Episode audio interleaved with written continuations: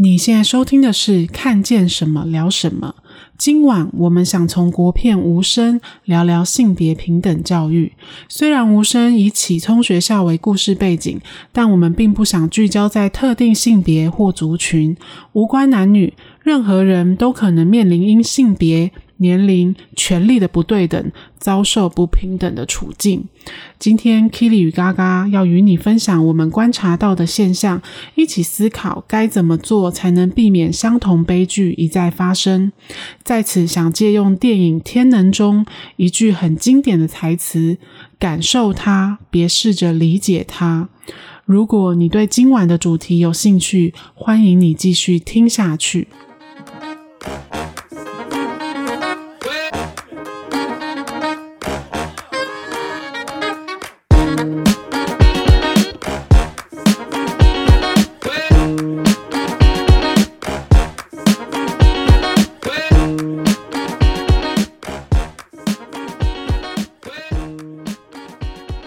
家好，我是嘎嘎，我是 Keely，今天要来聊聊我之前前一阵子看的一部电影，叫做《无声》。Keely，你有看过吗？诶、欸，没有诶、欸，可是那时候讨论就是在社群媒体上讨论蛮热烈，所以我其实有看过片段，就是它的预告片，然后有看到一些介绍。对，但是从就是简短的介绍啊，或者预告片就。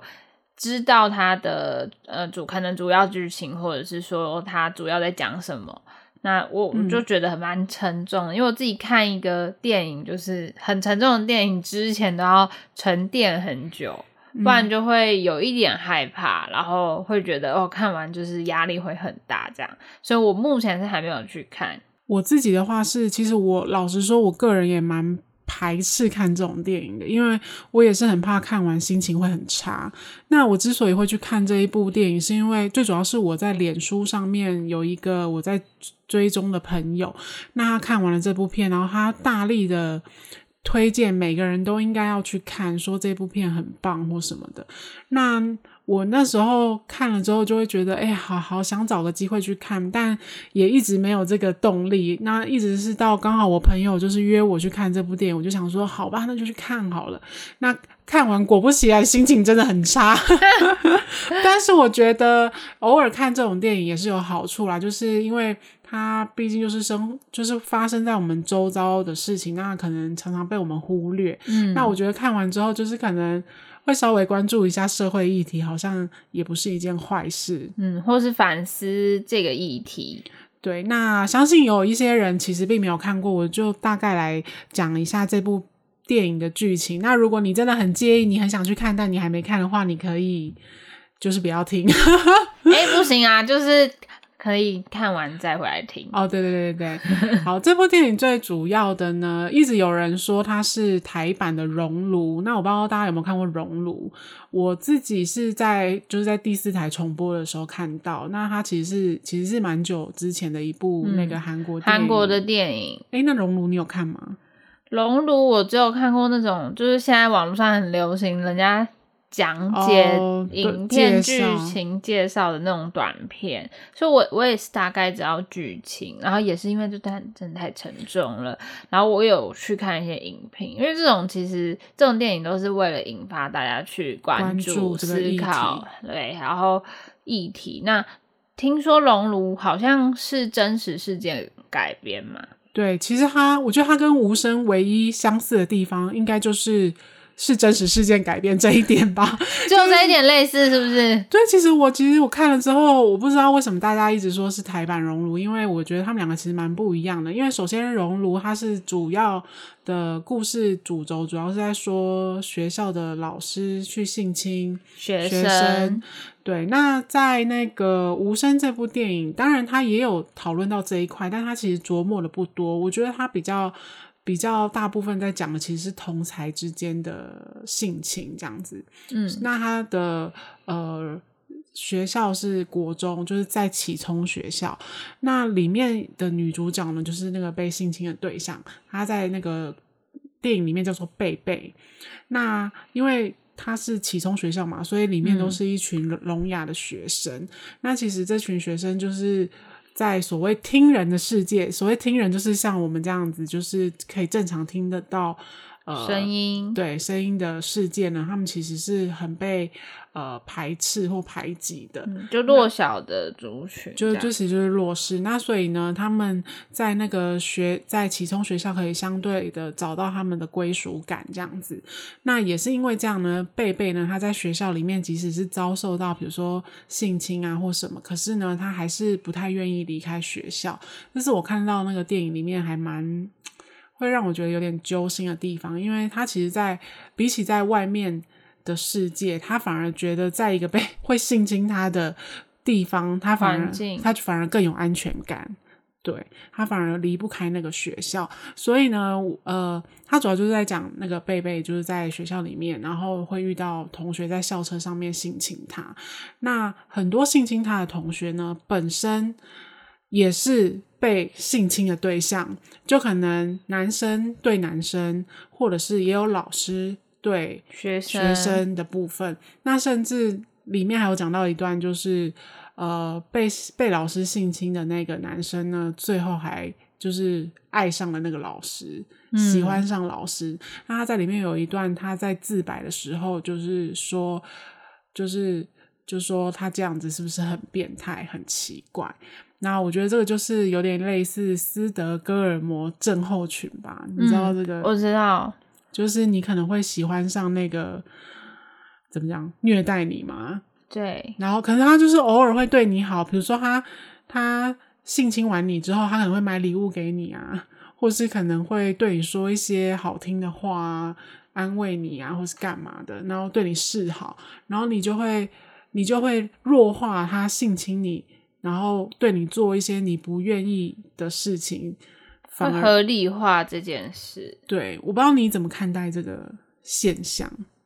嗯，你自己的生活、校园生活中会有遇过这种事吗？我觉得没有遇过，就是这么严重的事情。嗯，但是因为这个议题，在我这个。年纪就我现在是二十几岁嘛，在我学生时代的时候，就是以性侵的这个话题，或者是说像是刚刚讲到这个斯德哥尔摩症候群这个议题也，也也已经被很广泛的在讨论了。嗯，对。但是我我学生其实没有遇到这个问题啦，就是也没有看过吗？对，如果你是讲身边的，比较多的就是在社会上讨论。但是大部分的声音会是比较友善的，嗯，对。你所谓友善是说，嗯，应该是说我们这一辈已经比较能够以同理心去接纳不同的族群，比如说同性恋啊，或者是说这些被性侵的这些同学，比如说是同学嘛，或者是说有受到创伤的一些。不同的族群，比如说讲一个比较最近的，好了，像是八仙城堡的一些受伤的患者，然后他们要重回社会，其实就会遭受很多不同的眼光对待嘛。那其实就跟其实性侵犯一样，比如说 Lady Gaga 也是，她也是曾经是性侵，就是被性侵者，受害者，对，她算是受害者。然后像是这种，在我觉得在。以前他们被接受的程度比较难，但是我觉得在我们这个年代的，嗯、可能教育上就已经有在教大家要怎么去接纳这些人跟相处这一块。你你刚刚讲的接纳，应该是说，比如说在过去，其实我觉得在现在也是会有人有这种想法，尤其是比较年长的人，就是他们会在电影里面也是也是有类似这样子的一个。台词就是说，在那个学校里面的校长，呃，他不希望在校园里性侵的事情就是被被传出去。然后里面就是有一个蛮热血的老师啊，就觉得说大家就是这事情很严重啊，大家应该要。应该有知的权利啊，或什么，然后应该要被报道出来，然后让更多人关注这件事，不能就这样算了，不能把这件事就是掩盖下来。嗯。那那时候校长说了一句我觉得蛮印象深刻的话，他说：“呃，他类似是这样说，就是说，难道你要让这个女生就是一辈子都背受着被强暴的罪名吗？”他是用罪名哦，仿仿佛就是被 被强暴的人是一种罪，而不是只是污名而已。那你觉得你觉得这合理吗？就是他都已经受到性侵了，可是大人或者是说。或者是说有有一些人却觉得他他会这样子是他的罪，是他的错吗？这样，嗯，我觉得呃，如果是单论，比如说你说乐血老师他要不要去公布这件事，是不是应该被大家知道这件事？我觉得有两个看法啦。当然，如果你是针对校长说这是呃要让他背负这个罪名嘛，就是未来他的整个人生里。我觉得他用字有点问题，但是，呃，他讲这句话，因为我没看过电影，我不知道他讲这句话背后的情绪是怎样。但，呃，我听过两个看法，就是一个就是，嗯、呃，可能以旁观者的角度会觉得说，这种不公不义的事情就是要被公诸于世，被大家知道，被讨论。就像比如说印度的歌里，就是有一个 model 嘛，嗯，他逃出来。然后他到国际上讲了他受受这个割礼的呃这个经验，所以这个这个陋习才被广为人知。然后他也有发起一些运动，让更多印度的国家就是让更对关注。然后，诶，你刚刚说的割礼是什么？割礼就是印度的一个陋习，他们会在女孩还没有成年之前，把她的性器官就是。呃，阴蒂的部分去割除，然后他们，嗯、因为他们的好可怕，哦，对他们也不是非常先进的地区，就是当然他们也有可能比较先进的城市，但是这个，嗯、呃，可能大部分会是在比较没那比较没那么先进的地区，然后他们就只是被压在很脏的石头上，然后用。尖锐的可能石头，然后就是把它割掉，好粗暴哦。对，所以其实有很多女性会死于割礼，然后他只是其中一个有活下来的人，而且这个歌里不只是我听过不同的讲法，一个是割除阴蒂，一个是他们会割开呃他的性器官，然后就是让他们粘起来，然后所以你你等于你的下体是被那种就是你被割开，然后那种肉就粘起来，它就会伤口愈合嘛。所以它其实是被合并的，然后只有你到结婚的那一天才会被可能打开，然后是强行的，然后他们觉得这是纯洁的象征，那这种也是一种陋习。然后就是因为经由他在国际上的发生，呃，所以这件事被发现，然后被关注，然后也有拍了一系列可能呃记录啊、影片之类的。那这是一种方式，就是被被。关注，可是呢，像是这是因为他出于他是本身是受害者，他愿意，他觉得他自己的心灵力量够承担这件事。但是，呃，我觉得第二种就是为什么会有人会选择，比如说他被性侵了，他选择放下，或是假装遗忘这段时间，提起这样子。对，因为我觉得在台湾来讲，台湾的法律是。嗯、呃，也不能说不保护被害者，而是法律这个东西本来就是最低的底线。那也很怕去冤枉了谁，就是不一定是好人，但、哦、也你台湾的法律就不一定会认定就是他是坏人嘛，因为是以无罪为前提这样子。嗯。所以在呃，可能很多性侵案的时候，他们在审查的时候，他们是必须要很具细靡遗的。嗯，比如说我今天去呃报警，然后说嗯，我刚被性侵，然后我也有去验伤什么的，并不是你验了伤好，你的可能你的阴道里真的有残留，呃，可能性侵你的性侵者的精液，那你这个。他的这条罪名就成立了，嗯，并不是他们会找来呃，可能性侵犯，然后你们必须要面对面，然后再包含一些呃负责这些，比如说法官啊，还有必须要有旁听的人，嗯，所以然后你必须要描述你被性侵的过程，是必须很巨细靡遗的，嗯，比如说你在哪里，然后以什么样的方式被强暴，那这个。这个受审理的过程，其实对于性侵者来讲也是二次伤害跟二次折磨，所以才会有性侵。被性侵的人，哦、就是受害者来说，对被性侵者，刚刚讲错，但是，嗯、呃，我觉得，所以这件事就是有一点，嗯，持两边的看法啦。嗯嗯，我大概可以理解你说的，因为其实我之前自己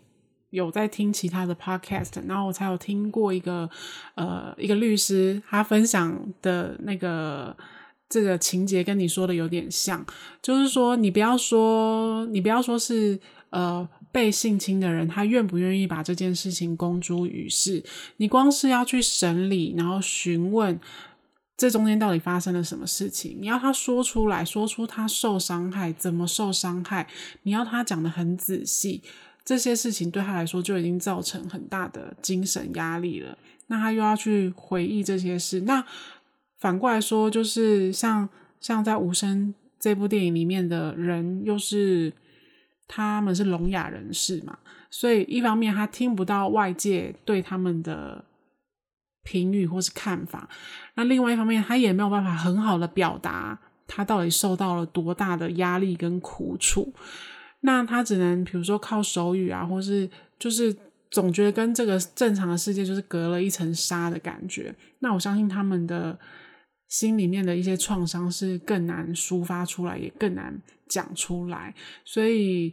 呃，我觉得在这件事情来说，你就会就会就会去很同很同情这样子的事件发生。那其实，在这部电影里面呢，我刚刚有讲到嘛，就是呃，它里面还有探讨，就是说老师对学生也有这样子的情况。嗯那像老师对学生啊，这这个情况，我看完之后，我忍不住回想起有一本书叫做，好像叫做房思琪的初恋乐园，我不知道你有没有听过？有，那时候非常的，就是在社会上引起很大的热度，回 响对。我必须说，那时候，呃，我我没有我没有去特别找这本书来看，但是网络上的那个，比如说书店啊，都会有一些试阅的内容什么的。那当时我看到这个新闻事件的时候，呃，我去看了，就是有上网特别去找这本书，然后也有在那个网络上看到试阅的内容。我不得不说，我看完之后，我的脑中马上就想起了我以前高中的补习班的国文老师。然后结果后来呢，这件事情又就是沸沸腾腾、沸沸扬扬闹了一阵之后，我发现那个书中影射的那个人物，果然就是以前我高中的时候，就是有去补习，然后有上过，我就是有呃有上过，我有去补习，然后上过课的那个老师，同一个吗？同一个，就是他里面影射的对象是同一个人。因为他这本书里面描述那个老师的教学风格啊，跟他的比如说个性啊，或是他上课的一些情况，我觉得实在是太像了。因为我必须说，其实补教界的名师其实就那几个嘛，尤其是他又是在高中的时候。嗯、那以前如果我们有在南阳街或是台北市在那一带补习的话，其实你上来上去，你可能高中上的那老师的。课可能就是那几个，嗯，然后我一看到，我马上就想到这个人，但是那时候我还不知道他原来就是书里面影射的这个对象，所以我看到的时候，我内心其实蛮震撼的，因为其实怎么讲呢，就是那个作者他也已经选择用自杀的方式了结了嘛，所以最终也是你也没办法去说是那个老师有罪还是什么，因为根本就死无对证了，但我只能说就是。我看到这个故事，我也是觉得，就是权力上的不对等，让我觉得就是在弱势，就是永远就是这样被欺压，会觉得会很怎么讲呢？有时候看我会觉得心中充满了那种怨恨的感觉，就觉得哎，好像你所谓的坏人，好像就是得不到惩罚。的那种感觉，但是说真的，其实，在《无声》回到《无声》这部电影里面，它里面的你所谓的坏人，其实是有得到惩罚的。就是例如说，这件事情最终是有被公诸于世，那那个老师，或是那一些学生，或者是呃相关的人，其实他们有被惩处，那也有得到一些惩罚。但是这些事情还是继续发生着，好像并没有因为有人被惩处，然后就不会有这些事情发生了。那我觉得有一个重点就是你刚刚说的，诶，好人坏人到底该怎么界定？因为很有可能，嗯，很有可能你所谓的坏人，他平常在家里面可能是很尊重太太。很爱小孩、很爱护儿女的好老公或是好爸爸，但是像这样子的人，他也有可能毫不留情的去性侵他人，而且那个他人可能不管他是男还是女，还是他可能只是一个孩子，只是个国中生，或他只是个高中生，他可能也是可以很残忍的对他们去做出，比如说性侵这种事情。那到底该怎么样避免这些事情的发生呢？我觉得。呃，可能我们都会想到哦，性平教育很重要。那我不知道 Kitty，你以前在学生时代有没有受过你觉得呃很正式的性平教育？我现在是大概二十几岁嘛，嗯，所以呃，我觉得嗯、呃，就离国高中时期并没有很远，所以已经比较接近。现代就是现在这个年份了，所以我觉得，嗯，以我那个时候来讲，我觉得算是有诶、欸嗯、虽然我觉得高中是比较完整的，但国中的话就还没有那么的完整。就国中那种课可能都被拿去考试啊什么，然后我觉得教育部也没有到那么重视。嗯，就比如说，嗯，可能建教课、体育课就会被老师擅自拿去。考试，然后或者做一些别的课堂的运用，嗯，但因为高中就是分得很清楚嘛，高中就是一一个课一门课就是一一个老师，嗯，然后那个课的老师也会很重视他呃教的那一堂课。我上的是公立学校啦，私立学校我就不不晓得，但是我觉得以公立学校的管辖范围来讲，诶，是是有做到这个性平教育的。部分，但我觉得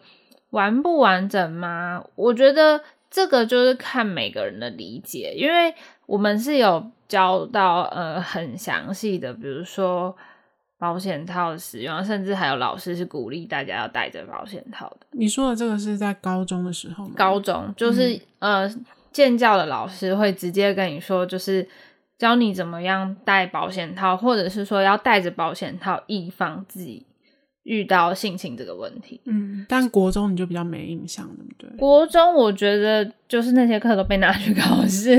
嗯、好，比如说《无声》这部电影，它的那个性侵是发生在国中哦，所以我想可能很多人，包括我自己啊，我自己印象中的所谓的性平教育，也是在高中的时候才有比较。可能大家觉得那时候学生已经有一定的成熟度了，但是所可是我觉得他们的性平教育，例如你说教大家怎么戴保险套，这算这也算是性平教育当中的一环啦。但好像，嗯，你说跟今天的主题吗？我觉得不会哦，因为我刚刚有讲到嘛，就是有老师是鼓励大家带着保险套，以防自己被性侵，就是以最坏的打算。我觉得这也是包含在。性平教育就是性侵的这个部分，当然有讲到，可是，嗯、呃，我觉得讲的可能不见得这么有。么？你刚刚讲的有点怪，你说戴着保险套以防自己被性侵是什么意思？对，就是这是一个我觉得。比较前端的思想，我觉得在国外可能已经很频繁了。那在台湾，可能大家会觉得这个观念很怪。可是实际，我现在听起来就觉得超怪的。那是什么意思？实际上，我觉得是很合理的。怎么讲？如果你说如果有人要性侵，你就赶快拿出保险套跟他说。对，比如说你今天是一个高中女生，那你假设在路上遇到比你强大的，就是身体上强大的男性，那你就是会被强暴了。那我我是有遇过有老师就是戴着保险套，以防你自己受到，可是至少你可以保护到自己不会被真的，你不会怀孕嘛？就是那是一个最坏的打算来讲。我跟你讲，国外也是有这件事情。可是如果他都要对你施暴了，他会在乎他要不要带吗？不会啊，我我跟你讲，有些就是我我必须说，性侵跟强暴者的心理当然是。嗯，不正当、不正常的。可是，比如说，嗯，有时候老师可能会告诉你，你去顺从这些人，也许你可以比较安全，比较安全。对，那如果你遇到了，那就是这就是所谓的灵机应变嘛，或是你遇到最坏的时刻要怎么样去保护自己？就像有人会教你怎么跌倒，比较不会受伤，嗯、它是一样的意思。嗯嗯，对，只是听起来这样听感听起来有一点极端或是诡异，但是实际上，比如说像在国外，比如说美国或是法国，像这种。呃，治安相对很不好的国家，在他们的国家来讲，性侵的比例是非常高的。嗯，比如说十个人里面可能有五六个人就有受过性侵。天哪！对，但是所以他们对于这件事情是相对，就是以我刚刚讲的，就是带着保险套，以防自己被性侵这件事，其实是很频繁，或是。大家会觉得这是一种保护自己的，当然以最好的理想的方式，当然还是避免这件事嘛。但是如果你遇到了呢，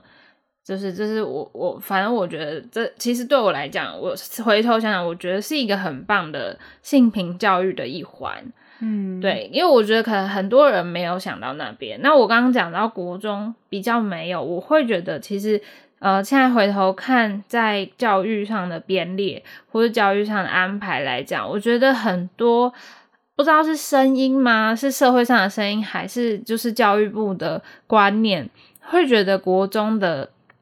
男女关系跟性别的认识还没有这么的分的那么开。嗯，我自己的对同学们来讲，男生女生的感觉也是这样。嗯，那所以我觉得其实性平教育应该要提早开始，但。可能很多就会出现一些嗯什么互加盟，就会觉得说啊、哦，我为什么那么早就要教大家，比如说性平教育，他们就会觉得在教大家做爱或者教大家干嘛干嘛，性解放啊什么的。对对，可是其实我觉得是必须提早开始，因为像现在大家年年龄小的可能都更早熟，然后还有因为我觉得国中为什么最容易发生性侵，不只是同才之间，还有。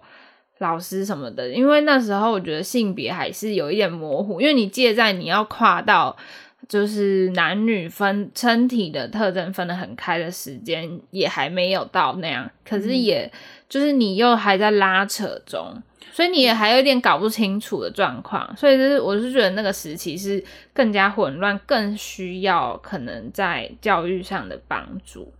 对你呃，我突然想到，就是在电影当中啊，呃，我刚刚提到那个女主角，她被呃，比如说班上的同学施暴性侵之后，可能隔天的体育课，他们还开开心心的在一起打球、踢球，然后玩在一起，打打闹闹什么的，然后就里面就有一个同学就很不解，就是说，他就去问他们说，为什么他们对你做那么糟糕的事情，你还有办法跟他们玩在一起？那他那时候他就回答说：“嗯，他们对我，他们他们对我施暴的时候，我很不喜欢。可是其他时候，他们是好人。就是呃，我不知道，所以我觉得这有可能就像你说的，就是也许导演啊，我不知道导演的想法，但是我觉得导演也许也是想要带出一个一个观念，就是对。”对于国中生，那时候可能真的还有一点模糊，不太清楚界限，嗯，然后甚至连连他自己都会觉得，哦，他可能他们只是在玩，可能只是在闹，并不是，并不是真的就是刻意的要去欺负他或是什么的，就是性侵跟朋友之间的吵架，他还分不清楚这两个之间的差异，他会把它混在，他觉得哦，只是呃，我们只是吵架。他他把性侵这件事当成这样，他还没有很清楚的界定男女之间的对关系，或是这件事情的严重性到哪里。让我想到自己以前国中的时候，对，就像你说的，就是其实班上的同学啊，男生女生，其实有时候会打打闹闹的。那其实那时候的国中的男生其实很皮嘛，然后 怎么讲，他们会去，也不能说摸女生，反正就是可能会骚。女同学的痒还是干嘛的，然后就是就是可能在，尤其是在晚上晚自习的时候，然后下课时间就在就在外面闹啊，还是干嘛，然后可能在摸来摸去的过程当中，刚好被巡逻的老师就是看到了，然后老师就觉得很生气，你们摸来摸去的在干嘛？然后之后呢，他就问那个问那个被摸的女同学说：“你们刚刚是在玩吗？”然后那女生好像就是有点吓到还是怎样，她就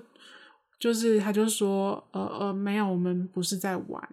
然后老师因为觉得他既然都说了他不是在玩，那他就觉得是男同学这样摸他是很很不恰当，就是算性骚扰嘛。对对对，可能觉得他们这样很不尊重女同学的身体，还是干嘛的？然后就把这件事情告诉那个班上的导师，那导师就很就是对我印象中好像是对那个。呃，反正就是那那群男同学，就是很严厉的训话，好像还也有打他们之类的吧。因为我那个年代还有、嗯、还有打骂教育的存在这样子。然后那之后，那个那个女生就是就等于被那群男生就讨厌了这样子，因为他他们就觉得说啊，明明你刚刚也笑得很开心啊，不大家不是在玩吗？为什么为什么你是跟老师说没有？你们我们不是在玩这样子。所以所以我觉得像你说的那样，真的是。性性别平等教育真的是要越早开始越好，真的是。对，而且我觉得就是教性平教育老师很重要。就比如说像你刚刚讲那个老师，他看到了，他问那个女同学说：“你是不是在玩嘛？”可是其实我我想，这大部分的情况下，那个女同学就算她讲不是，可是我觉得可能大部分如果是。不知道状况的情况下，可能他就会回答，对，他们是在玩。嗯，对。那如果他回答他在玩的话，那等于他否定了这件事。可是也许这有可能已经构成了性骚扰，或者是说性侵害这样子。嗯，那我觉得那就是因为性平教育没有落实的关系。嗯，那很多的可能，我觉得高中像我有接触到性平教育，可是。呃，我觉得还是有很多的性平教育的老师，就是只是照本宣科，就是只是看学生到底理解到多少。但其实我都没有受到一个我觉得喂很震撼的一个性平教育的感觉。就比如说震撼，比如说我看到这部电影，是因为我现在已经在性平的呃这个理解上面已经到达一个程度嘛，所以我回头看了这部电影，或者是说看到这种。电影的预告，我会理解他背后要传达的意思或意义，或者是说，嗯、他想要探讨的议题。可是，比如说你把这部电影放到国高中的时候，如果建教老师用这部电影去讲，或是去阐述，也许这些同学看到这这个电影，可能感受并没有那么的震撼。那我觉得，也许如果呃建教老师是透过像电影这种方式去。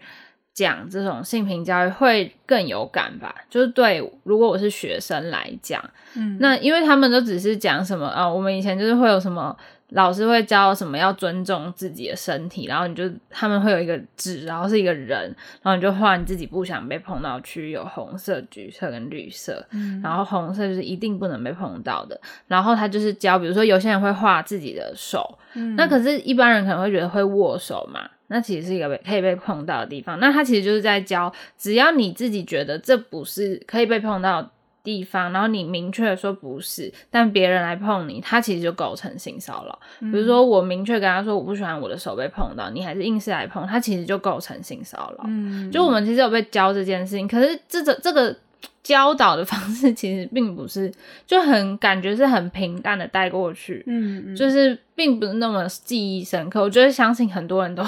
不会很记忆深刻甚至根本忘记自己有上过这样子的课，或是他其实这个课程安排，他背后有想要传达意义。比如说，他其实要表达的是你有自己身体的自主权，只要你说不的时候，你要讲出来，嗯，那。他就可以在法律上可以构成，就是保护你，嗯，不被骚扰这件事情。嗯、可是这个重大意义，我觉得没有，我自己学生才觉得没有老师把它传达的很完整。哦，对，所以我觉得你讲到一个重点，就是呃，学生他应该要尽快的受到性别平等教育，可是。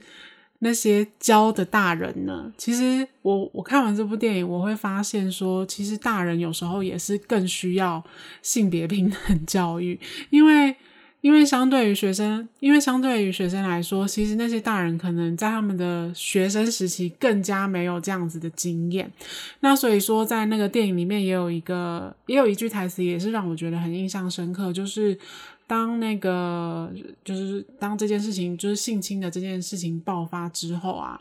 那就开始有那个老师什么的介入调查，那就有学生说，呃，每次受处罚的都是我们这些学生，那大人呢，老师呢，他们做错了事情，他们为什么就不用受处罚呢？这样，但是我觉得就是。这就是有一种权力上的不对等吧，就是学生好像永远都是被纠正啊、被指导啊、被呃被逼着要认错的一个角色，可是大人却反而会很常忽略他们自己，或者是他们也不太愿意去承认他们自己做的错事，可能这样就会影响到他们的地位还是什么之类的。但你刚刚说的，其实像现在也有很多的怎么讲教材还是什么，像蝴蝶蝴蝶朵朵，我不知道你有没有听过。它是一本绘本，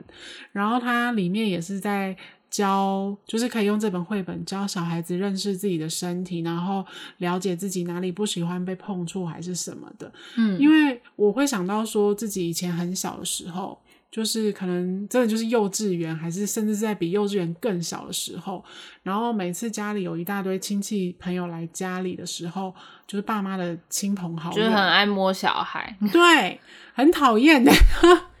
尤其、啊、尤其我印象当中有一个北北，就是爸爸的好朋友。嗯，他每次看到我，然后他就会跟我说，就是可能他来这里，然后跟跟就是爸爸聊聊天啊什么什么，然后要走的时候，然后就会跟我说要我跟他说再见，然后一定要我在他的脸上亲一下这样子。天哪，好可怕！就觉得很烦啊。其实。这件事情，我从来不做这件事。我觉得还好，你没有做。而且我跟你讲，因为我小时候遇到这件事情，所以我在你就是怎么讲，我我算是你从小我看着你长大嘛。嗯。然后我觉得我都会一直一直告诉你说，不喜欢的事情一定要就说不喜欢。对，然后明明就是要非常就是严肃，然后很明显的表达出来。那就是因为我觉得我自己以前也太逆来顺受了吧。就像那个他说。就是叫我什么在他脸上亲一下，跟他 kiss goodbye 之类的，然后我每我每次都照做，哎，可是心里就是千百个不愿意，很恐怖诶。然后我的重点，对，我的重点是什么呢？我姑且不论他他是不是有那个意思，他可能就只是一个和蔼的长辈，希望希望小孩子可以跟他就是 kiss goodbye。可是我必须说，为什么我说大人其实更需要性别平等教育？因为那时候我记得，就是比如说爸爸或妈妈就说啊，刚刚跟跟北北亲一个什么之类的，就很可怕。他们就是会助长这件事情发生，因为他们的观念来讲，觉得没什么。我真的很不喜欢，而且我现在想到这件事情，我还是会觉得很不舒服，因为他就是一个络腮胡，然后每次亲的时候就觉得嘴唇很痛，而且就是不想亲啊，干嘛？但还是每次都每一次都照做，我觉得已经变成我内心的一个。阴影吗？虽然也不是说什么很很大的噩梦还是什么的，可是就是会会一直记得这件事情。其实那时候的自己是非常讨厌、非常不喜欢的。嗯，可是可是当时的我也不知道说这样其实是不对的，反而会是可以反映出来的。对，你反而会觉得说，哦、呃，爸妈也是说这样，对也是说应该要这么做之类的。也不是说应该啊，就是说他们也会鼓励你去这样做，所以所以才会导致就是说，呃，我觉得很多人反而是不太懂得说什么时候该反应，什么时候呃可以接受，所以真的是教育就是很重要，对，家庭教育很重要。但我觉得像刚刚讲的这个，我突然想到就是大 S 的教育，我就是觉得很好，但姑且不论就是。呃，他买很贵的东西，什 么什么，其他方面啊，这些是。嗯、但我那时候他生完小孩，然后因为我看到新闻媒体访问他，然后特别觉得很有印象深刻的是，嗯、呃，他做任何事都会尊重他的小孩，嗯、就是在他还是婴儿的时候，比如说，嗯、呃，他做任何事他都会询问他，然后或者是说他从他很小时候他就学会跟他说谢谢。就是比如说，他请小孩，呃，假设乖乖坐着吃饭好了，然后他完成这件事，假设他就会跟他说谢谢，或者说他可不可以帮他拿一个东西什么的，嗯，然后他也会跟小孩说谢谢谢谢，但是他不会觉得就是他叫他做什么，他就应该要做什么，嗯、他他不会给小孩这样的观念。我觉得这个教育是蛮好的，嗯，就在这一方面来说，对，他会尊重小孩，就是他不会因为年龄或者是说所谓的辈分吗，或者是说他们的嗯是他的父母怎么样，就觉得应该。对，其实这很重要，我觉得，呃。应该说什么？台湾吗？传统的观念上呢，可能可能比较少父母会会会，不能说他们不尊重小孩，可是比较少父母会会这样子做，反而是父母反而会是直会直接去告诉小孩啊，你应该要怎样，看到人你就要叫啊，要称呼啊，为什么？就是很不懂，对啊，然后或是什么哎亲一个什么抱一个，然后就我们就不熟啊。很烦啊！就那些舅舅有来跟我介自我介绍嘛，我根本不认识他。我其实是这样的观念，就是那些亲戚我根本不熟，为什么一定要强迫？比如说过年的时候，非得要跟他们过？那是你的兄弟姐妹，就是我觉得那是我爸爸的兄弟姐妹，又不是我的，嗯、我跟他们很不熟哎、欸，就一年见那么一次，然后还要 kiss goodbye。对，当然一定，因为他们那个年代有很多兄弟姐妹，就是一定会有比较熟跟比较不熟，我就觉得不熟的就。不要强求好吗？对 对啊，不用硬要装的好像我们很亲近，就是、嗯、那是你们很亲近，为什么要逼下一代也要跟你一样亲近？我就觉得对，就是在尊重这一块，家庭教育很重要。嗯，对啊，所以就是我觉得，诶，如果有听到这一集的人，应该就是要呃，可以好好想想，诶，怎么样可以甚至。多去了解一下性别平等教育到底是一个什么样子的情况，那我觉得其实可以避免就是憾事一再的发生。那最后呢，我们想要聊聊，就是在这个实现性平的路上，其实每一个人呢都有选择的权利。那每一个人呢都可以是推力，同时也可以是阻力。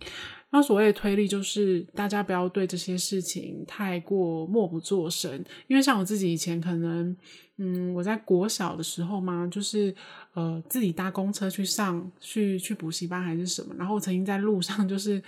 遇到就是性骚扰我的那个老头子，就是在公车上面，然后那时候他可能就是有被他摸或是什么碰触，然后很不喜欢，可是我。